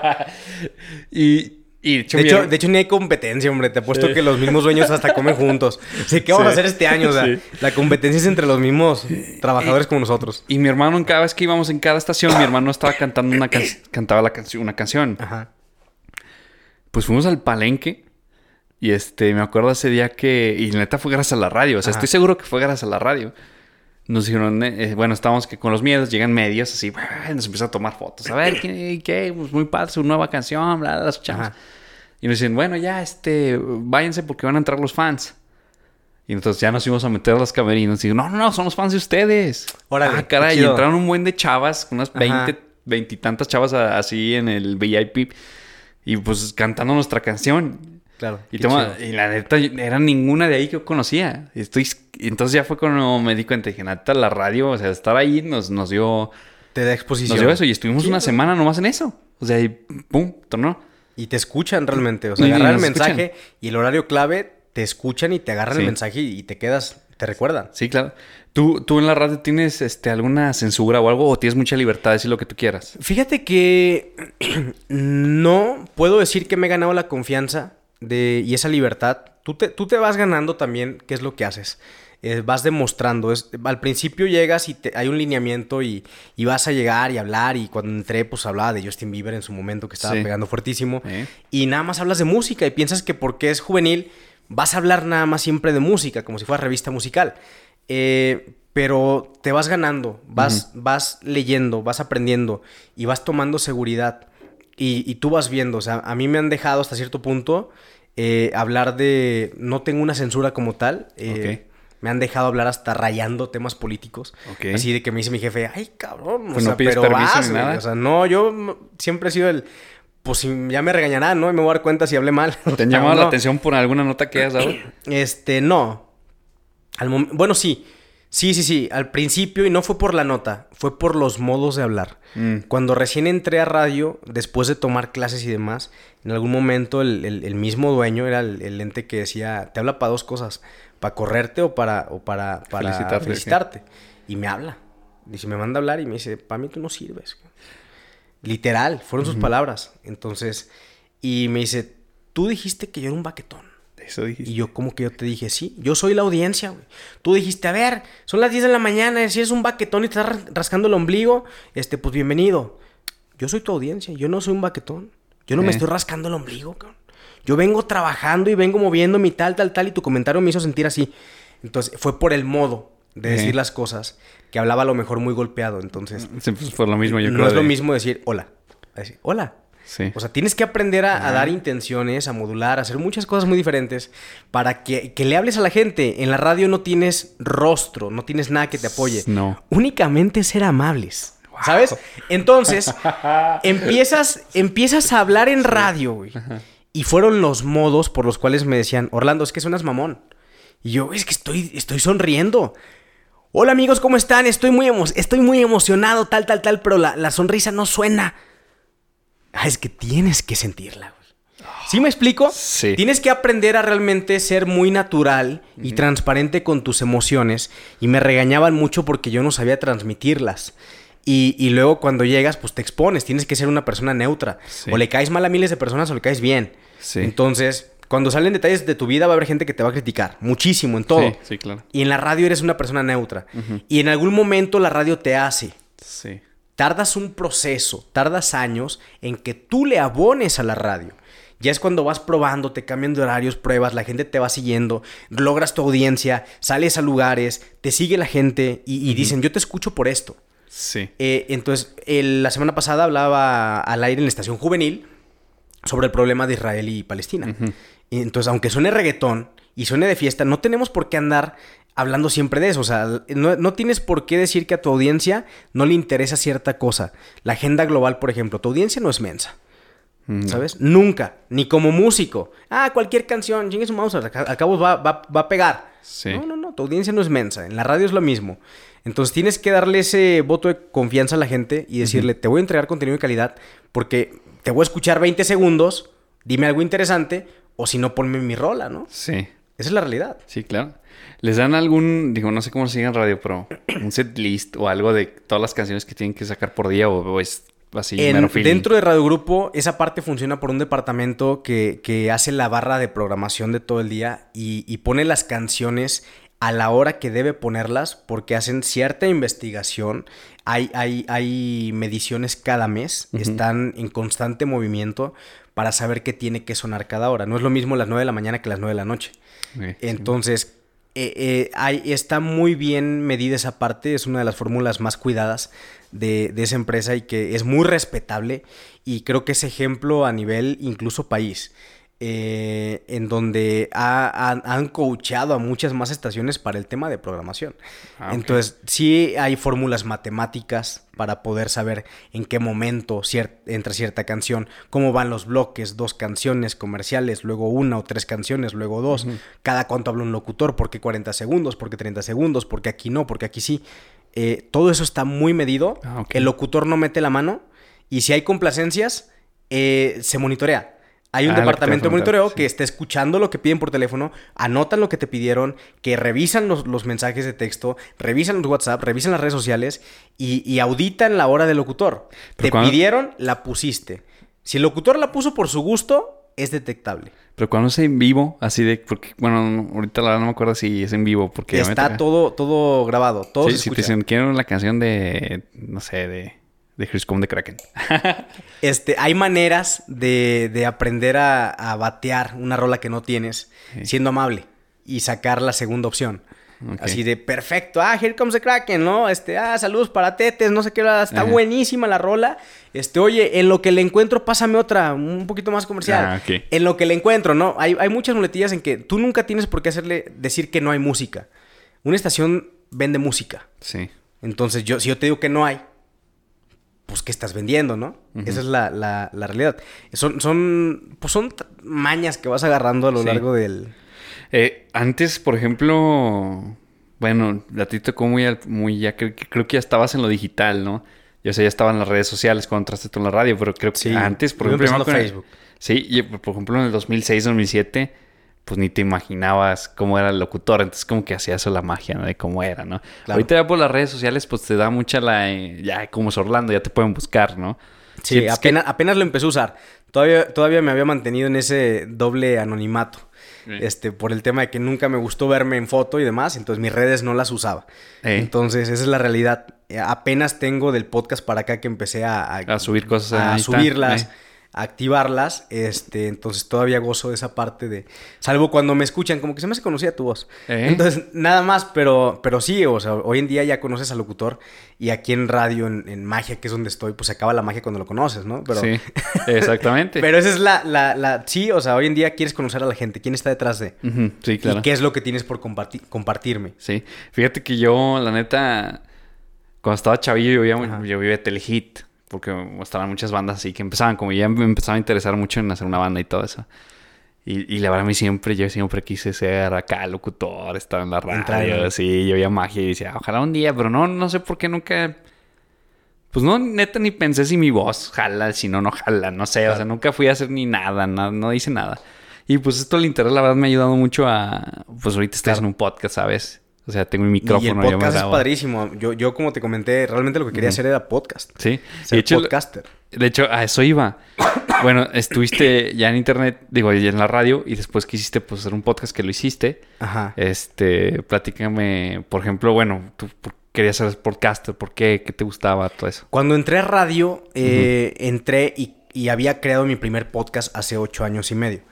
Este, y nos fue bien, tuvimos por ahí un especial deportivo que en YouTube incluso un video podcast tuvo 40 mil reproducciones y ese rollo.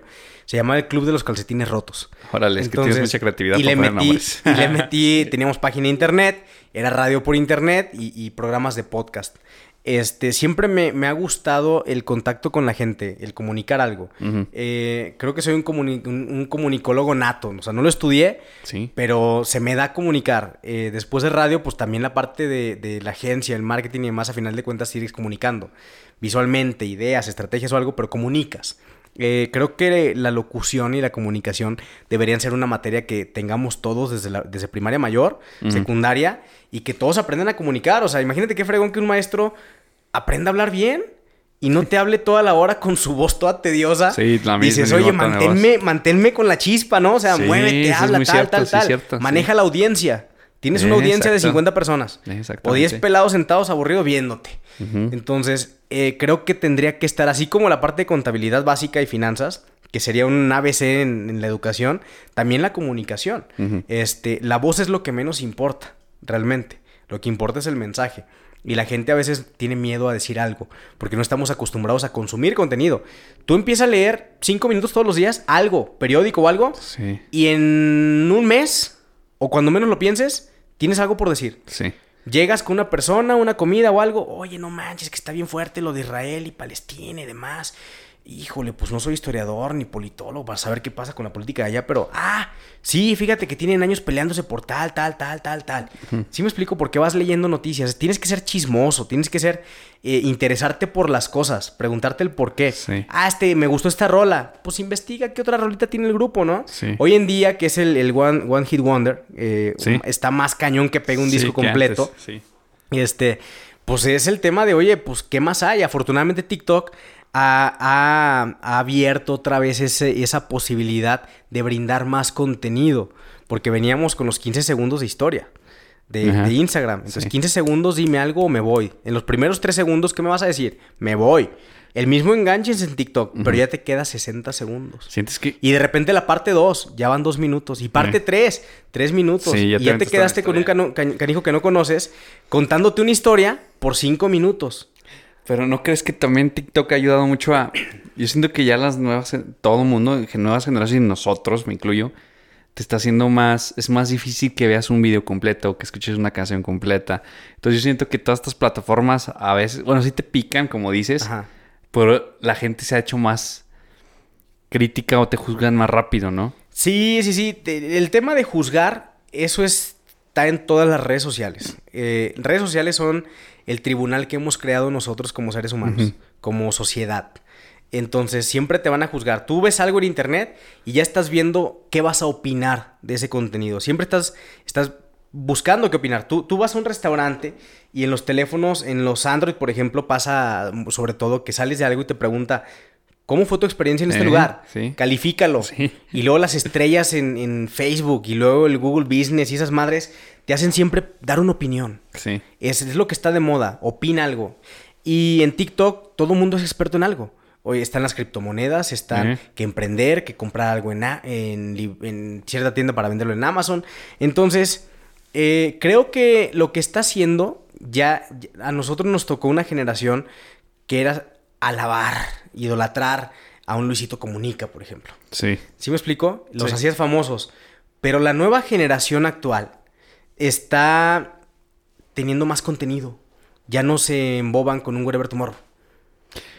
O sea, dices que ya... Ya, Ya se está purgando más el contenido. Ya te exigen más. Sí. O sea, te exigen que sepas más y hables más cosas para entonces ya- atraer mi atención.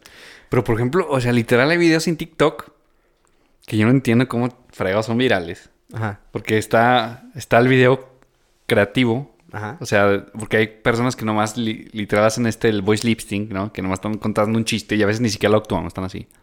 Y luego, sobre de eso, que dices, bueno, pues qué chiste tiene eso. Sobre eso está una persona que hace la reacción, pero la reacción nomás lo está viendo. Y tienen miles y miles Claro. de vistas, o sea, o sea, ahorita lo que me comentas, bueno, sí busca gente, a veces más contenido que sí, sí, eso sí es muy cierto, la gente es más crítica, Ajá. pero también siento que a veces es más como que ya no está, estás a un dedo de tener todo lo que tú quieras. estás a un sí, dedo claro. de cambiar video, estás a un dedo de comprar lo que tú Claro. quieras. O sea, ¿no sientes que eso también, o sea, o sea, aparte de lo bueno, tenés algo malo? De que pues antes tenías que echar un disco completo, antes tenías que meterte una película completa, porque mucha gente, conozco gente, digo, ahí por Ajá. mi trabajo, chavitos de 22, 23 años que están este, todo el día en Facebook y hacen, platican de películas. Ajá. Dije, ah, o un video que vieron, le dije, ah, pues está la película. Ah, es que no sé, vi 15 minutos de Facebook, pero no viste la película completa. Ok. O sea, ¿no sientes que eso también está afectando a que, que todo queramos ya cada vez más rápido y cada vez ya no queremos consumir las cosas buenas? Pues eh, hay una inmediatez en cuanto a emociones, sobre todo. Creo que todo es más emoción. ¿Qué me generas para verte? Y es más inmediato, más Sí. inmediato, todo es inmediato. Y no dedicas tiempo a desarrollar un sentimiento por algo. Entonces también las relaciones son más frías, también son más cortas, Sí. son más rápidas. También el, el tema es, pues, ya se desmitifica. ¿Cómo se dice? Se, se, rompe un poquito el, el tema también sexual. Eh. Este, todo ya tiene, ya no es como, ¿cómo decirlo? Ya todo es rápido, o sea, como vas en Sí. fa. Eh, no creo que sea malo. O sea, simplemente las generaciones van cambiando. eh, los procesos cambian.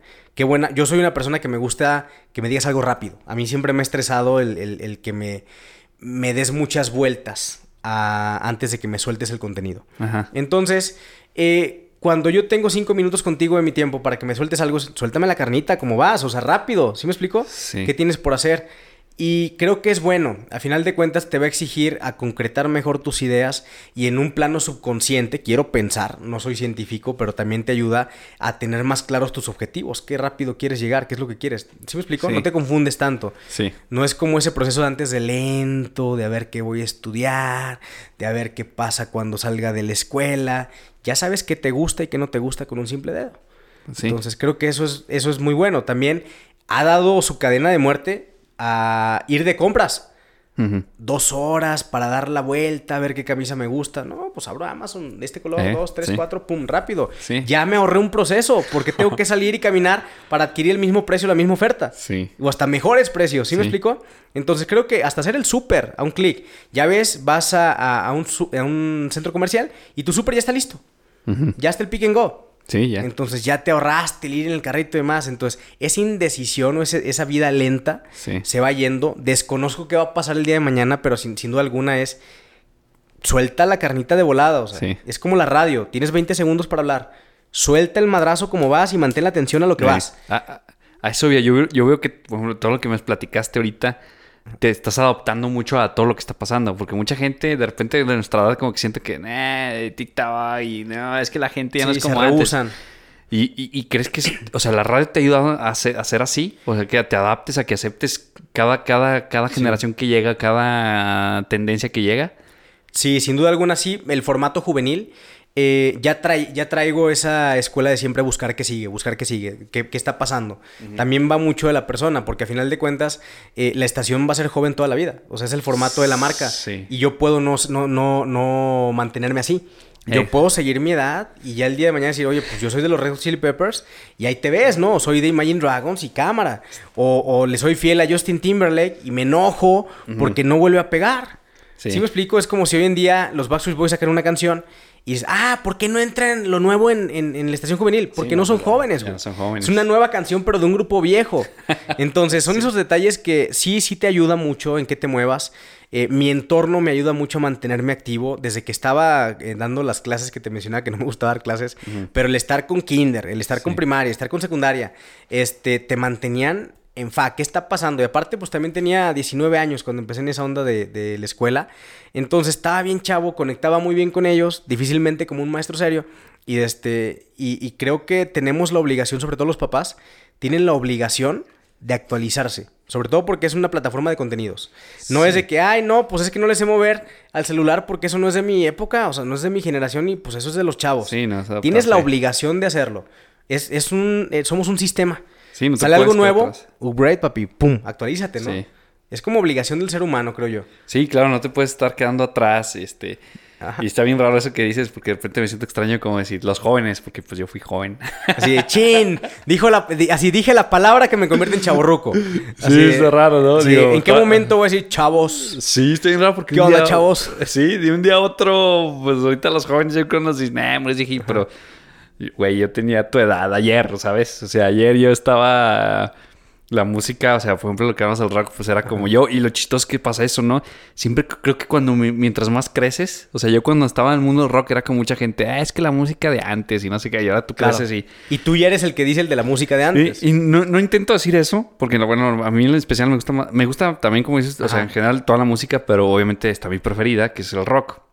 Y el rock nunca se ha muerto. De hecho, hace poco conté una anécdota de que. Ni morirá. Sí, ¿no? Y, Dicen por ahí. y este, y, y yo cuando tenía 15 años, un, un- pusimos una canción en, en, en- en una fiesta y, y un papá de un amigo llega y me dice, ah, esa música que escuchan ahora los jóvenes, ¿verdad? Le dije, pues no, esa, esa banda es de los 70s. Órale. Me dice, ah, pues ¿quién es? Le dije, Black Sabbath. Órale. Y el señor se quedó que, oh, Ah, oh, ¿quiénes son? ¿Quiénes son? Pues por ejemplo, ahora, ahora el tema de. En TikTok han salido muchas canciones muy viejas Ajá. y se han relanzado y las han regrabado. Mm. Y se han hecho famosas en TikTok. Y Sí. se ha metido en una controversia también la radio. Es que ponme la de TikTok. Sí, Y es, es que, ¿cómo la pones en un formato donde no va? sí, sí, sí. ¿Sí me explico? Entonces, e- es un ref- la vida es un refrito. Sí, eso sí. Este, es muy difícil crear el hilo negro. Todo ya existe. Desde el sampleo, desde el ritmo, tal canción, de todo. Sí, este, claro. Todo ya existe. Sí. Al final de cuentas. Con otra nota. Ajá, exactamente. Este, ahora- ahorita hablando del tema de radio, digo, el internet empezó muy libre. Ya ves que ahorita están empezando a meter como, pues ya limitantes, ya. De hecho, es lo que muchos youtubers se han quejado de que, oye, pues antes podíamos hablar de lo que sea y podíamos hasta monetizar, ¿no? Sobre todo, y ahorita Ajá. ya le están quitando mucha monetización y les pusieron muchas reglas. Eh, curiosamente, yo siento que, bueno, no sé si has escuchado este Howard Stern, algo así se llama de Estados Unidos. No, no lo ubico. Que, bueno, fue un locutor igual de radio. Ajá. Que bueno, está creo que en el Salón de la Fama y tiene todo eso. Porque en los ochentas era un locutor que en plena radio empezó a hablar de sexo, Ajá. empezó a hablar de drogas. De hecho, creo que por ahí este... Le cuando se muere Selena, o sea, Ajá. se hizo muy viral eso, bueno, viral en ese tiempo. Este, dijo que, o sea, se burló de la muerte de Selena. Órale. O sea, hizo chistes como medios Claro. malos, dijo eh, que los latinos tienen muy mal gusto musical. Ajá. Y empezó a poner cada sesiones Selena y empezó como a, poner audios de disparos. Órale. Entonces le fue y pidió disculpas. Ahorita es un ícono locutor allá en Estados Unidos. Este. La radio realmente sientes que sí está muy censurada. O sea, si, si te pasas la raya, de la raya, vas para afuera. Hay, hay- la radio tiene dos, dos normas. Siempre como comunicador vas a tener dos normas. La ética y la, y la moral. La ética te la va a marcar la empresa. Son los valores de la empresa. Y la moral te la marca el pueblo, la audiencia. En Aguascalientes te han bajado espectaculares por tener a una pareja homosexual previnien- previniendo eh, enfer- eh, enfermedades ETS aquí en Aguascalientes. Eh, pero te permiten la feria.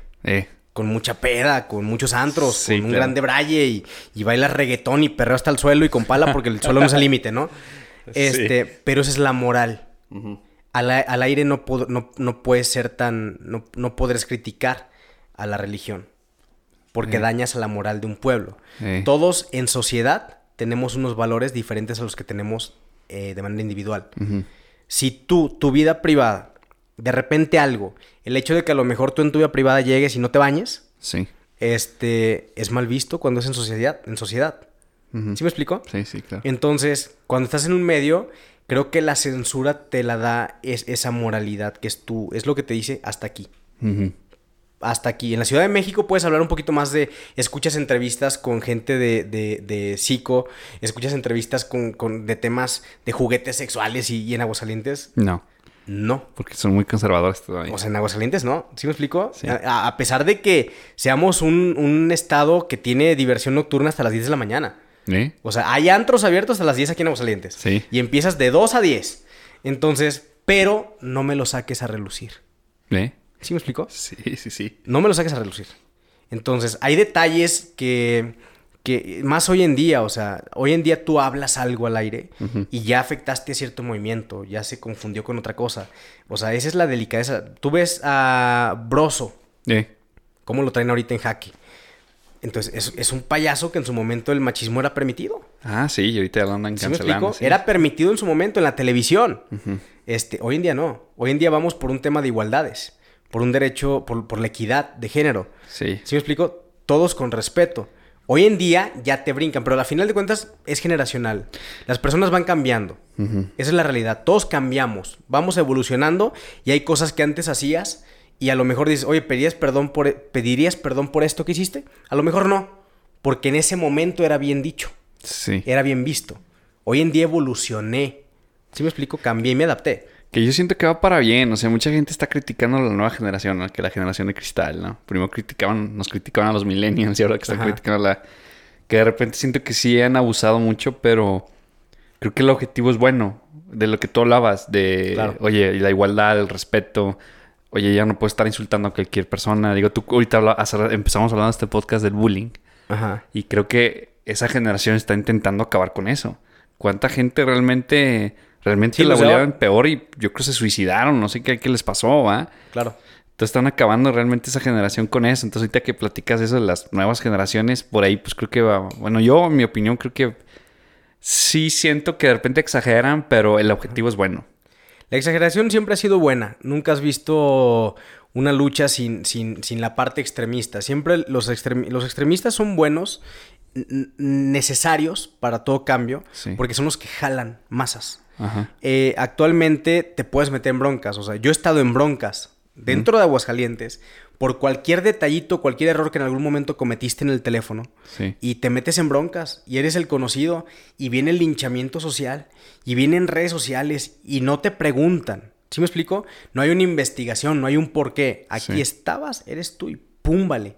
Pero tienes que entender este, esta transición cultural que es muy importante para todos. A final de cuentas, eh, un papá puede decir, oye, es que ¿por qué marchan así? ¿Por qué van destruyendo esto? Perdón. No me digas cómo marchar si tú no lo hiciste en su momento. Sí, ¿Sí me explico? Eh, hay una cifra, ahorita es el tema, el tema con las mujeres, que es muy respetable. Y en su momento, eh, hace no mucho, tuve un tema donde fui parte de ese movimiento, pero como mal ejemplo, por así mencionarlo. ¿Sí me explico? Sin preguntar, porque es un tribunal internet, no te van a preguntar. Y es injusto, sí, es injusto, porque nunca puedes, puedes dar tu parte. Y si la das, ah, cállate, no es cierto, es falso el otro. Entonces, ¿qué pasa? Eh, de repente eh, me toca probar esa, esa, ese lado amargo, por así mencionarlo, de, de las redes sociales, pero si sirve para potencializar un mensaje no es mi momento, no tengo por qué hablar nada. O sea, sirvió, potencializó, expandió cierta voz. Y, ese es el, eso es lo que tienes que entender. No es momento de que hablemos nosotros. Es el tema de las mujeres, por ejemplo. No es momento de los hombres. No te quiero escuchar. Como te decía, sí, yo escucho a Bad Bunny. Pero ¿por qué marchas y escuchas a Bad Bunny en la casa? Porque quiero que él me lo diga, no tú, güey. ¿Sí me explico? Sí. Y este, y el tema de la, de, de en México, el tema del machismo es muy presente, hasta de manera inconsciente. Pues es, real. Es que toda la vida fue así, ¿no? Pedro Infante, o sea, desde aquel tiempo era... E, e, era, permitido, era, permitido, culturalmente hablando, o sea, era, pues, permitido. Sí, sí, Este, pero hoy en día no, ya cambió. Y, a final de cuentas tienes que creer en el cambio, en la evolución de la gente. No, no puedes bajar a todos los hombres del mundo. O sea, no se puede. Tienes que aprender a que la gente va cambiando y, y, va, y va para bien, va por el respeto a todos. O sea, a final de cuentas tenemos pocos años, de ciento y tantos años de la revolución, tenemos, si te das cuenta... Sí, realmente son pocos. realmente estamos pocos, estamos viendo el tema de lo que pasa en, en, Israel, que ahorita está de moda, y Palestina.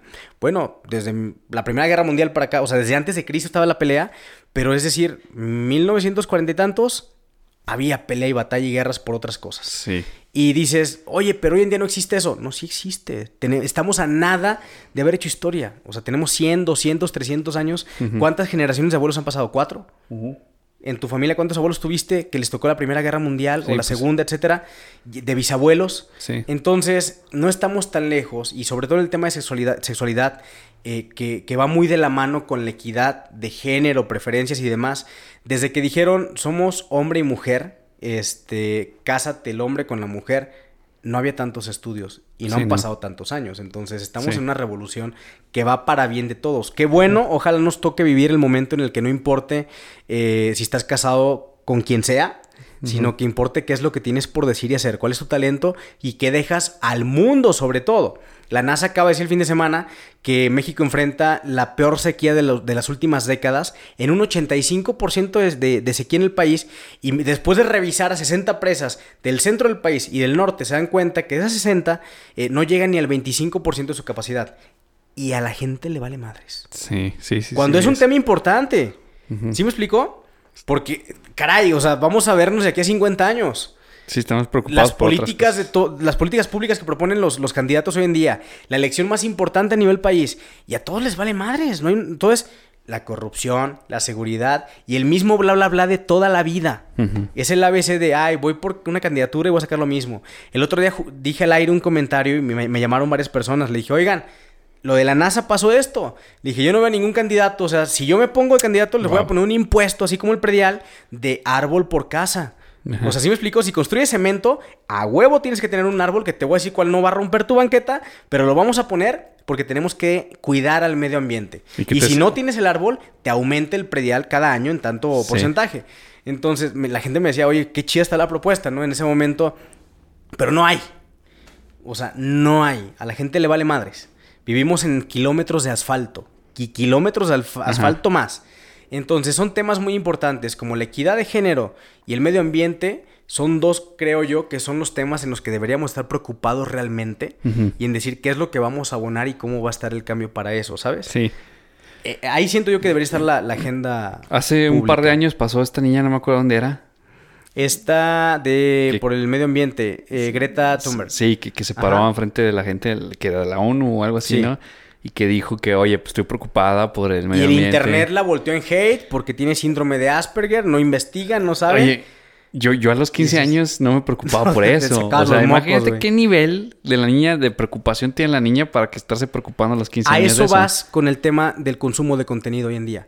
Eh, un niño que hoy te consume TikTok y está una hora consumiendo, consumiendo, consumió más contenido de lo que tú y yo consumimos cuando teníamos su edad. Sí, sí, sí. Por sí. consiguiente, a, a más temprana edad se, se volverán más críticos. Sí. ¿Sí me explico? Por la can- es como si leyeras libros. Ah, ok. Esa es la realidad. ¿Qué tanto estás consumiendo? Sí. Ese es mi punto de vista. tío. Sí. Pero sí. No, pues bien, Orlando. Este, se me pasó de volada. Creo que sí, ya nos alargamos mucho. Sí, ¿ah? Ya hicimos eh, una. eh, No, no hay tiempo, de repente ahorita pues andamos este, reactivando el... Bueno, pues aprendiendo de cada, cada episodio ahí andamos pues intentando acomodar las cámaras y todo eso. Este, digo, pues por mí duraríamos tres horas. Neta, me la pasé súper rápido. Este, pues es muy inteligente, la verdad. Este, dice No, cosas muy interesantes. Muy hablador, sí. Sí, no, literal trae otro tema. Debería, debería ser locutor. Trae otros temas. sí, debe ser locutor, ¿eh? Trae otros temas, pero pues todo lo que hiciste estuvo súper interesante. Muchas gracias por venir. No, a ti por la invitación. Eh, al final siempre digo que me gustaría que le das un consejo a... Me gustaría que dieras un... No, ya no tanto... lo- me quería que dieras un consejo de así, de locución, no. Pero Ajá. que, ahorita por todo lo que me vas a decir, creo que es un consejo, o sea, a la gente en general. Pues mira, a, a la- a toda la banda, realmente desde el área de la locución, por ejemplo, cuando hablas, cuando eres locutor, es porque tienes una voz y quieres proyectar algún mensaje. Eh, tómalo como ejemplo de vida, en, todo, en todas las áreas de, de- de la vida. Si vas a pedir un trabajo, si vas a pedir un aumento, si vas a pedir matrimonio, si vas a hablar con tu mejor amigo, siempre piensa en, en que ese mensaje le aporte algo a la siguiente persona. Es decir, ¿por qué vas a abrir la boca? Hay una frase muy vieja que dice tenemos dos orejas y una boca, que es para escuchar más y hablar menos. Entonces, hacer realmente que tu palabra valga es lo más importante. El currículum importa de en dónde estudiaste, importa eh, qué quieres hacer, qué coche manejas, a lo mejor cómo vistes, pero preocúpate porque lo que tú digas no requiera de más pruebas más que tu propia palabra. Si yo digo que sí, que sea un sí certero. ¿Me explico? Sí. Eh, eh, creo que es lo que tenemos que hacer porque es lo más importante que tenemos. Más allá de la lana, el dinero es inexistente. Son cifras. Velo Sí. fríamente. Es un papel. Sí. Le damos un valor mental. Y, y el tema de la palabra creo que te- tiene que ser lo que valga en tu persona. Entonces, es mi único consejo. Preocúpate por darle peso a tu palabra, independientemente de lo que estudies. Si vas para cirujano, para que tu palabra valga, tendrás que estudiar muy bien y ser de dieces. Si vas para locutor, para abogado, para esto, para político, pues no ser corrupto, no ser ladrón, no ser esto, pero cumple lo que digas y que tenga un respaldo. Y a lo Sí, largo claro. del tiempo, eh, pues es mi consejo como locutor. Imagínate que eres un locutor y, y si dices que son las 2 de la tarde, es porque son las 2. Eso. ¿Sí, me explico? Así Sí, de sí. fácil.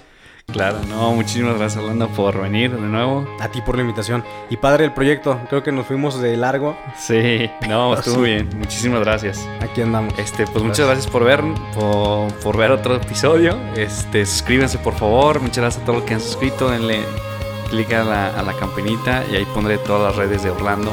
y, Pues pequeñas diferencias. Y nos vemos en el siguiente episodio. Nos Nos vemos. Bye. Bye.